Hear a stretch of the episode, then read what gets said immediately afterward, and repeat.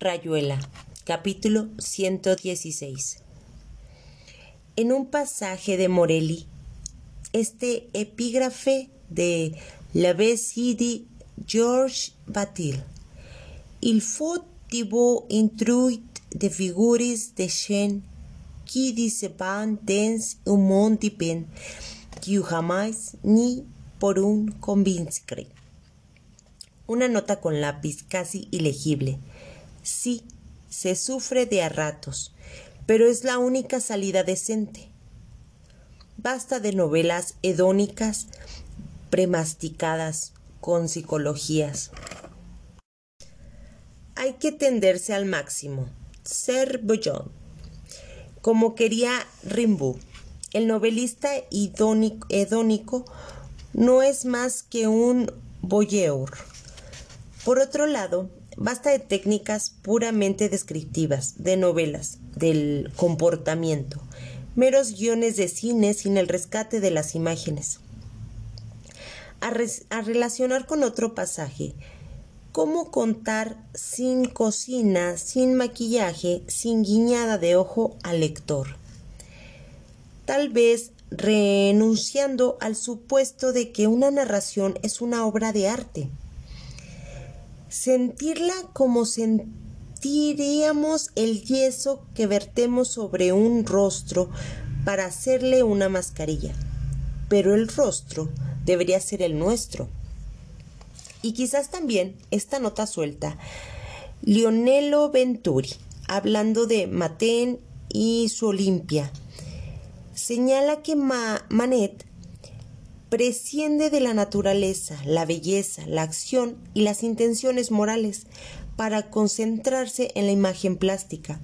Así, sin que él lo sepa, está operando como un retorno del arte moderno a la Edad Media. Este había entendido del arte como una serie de imágenes sustituidas durante el Renacimiento y la época moderna por la representación de la realidad.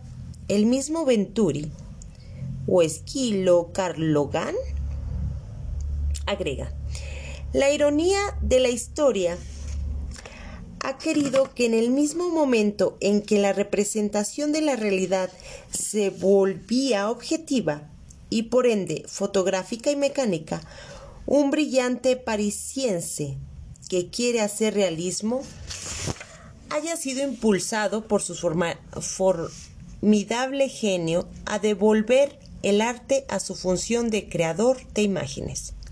Morelli añade, acostumbrarse a emplear la expresión figura de en vez de imagen para evitar confusiones. Sí, todo coincide. Pero no se trata de una vuelta a la Edad Media ni cosa parecida. Error de postular un tiempo histórico absoluto. Hay tiempos diferentes, aunque paralelos. En ese sentido, uno de los tiempos de la llamada Edad Media puede coincidir con uno de los tiempos de la llamada Edad Moderna. Y ese tiempo es el percibido y habitado por pintores y escritores que rehusan apoyarse en las circunstancias, ser modernos, en el sentido en que lo entienden los contemporáneos, lo que no significa que opten por ser anacrónicos. Sencillamente, están al margen del tiempo superficial de su época. Y desde ese otro tiempo donde todo accede a la condición de figura, donde todo vale como signo y no como tema de descripción, intentan una obra que puede parecer ajena o antagónica a su tiempo y a su historia circundantes, y que sin embargo los incluye, los explica y en último término los orienta hacia una trascendencia en cuyo término está esperando el hombre. Seguimos en el capítulo 3.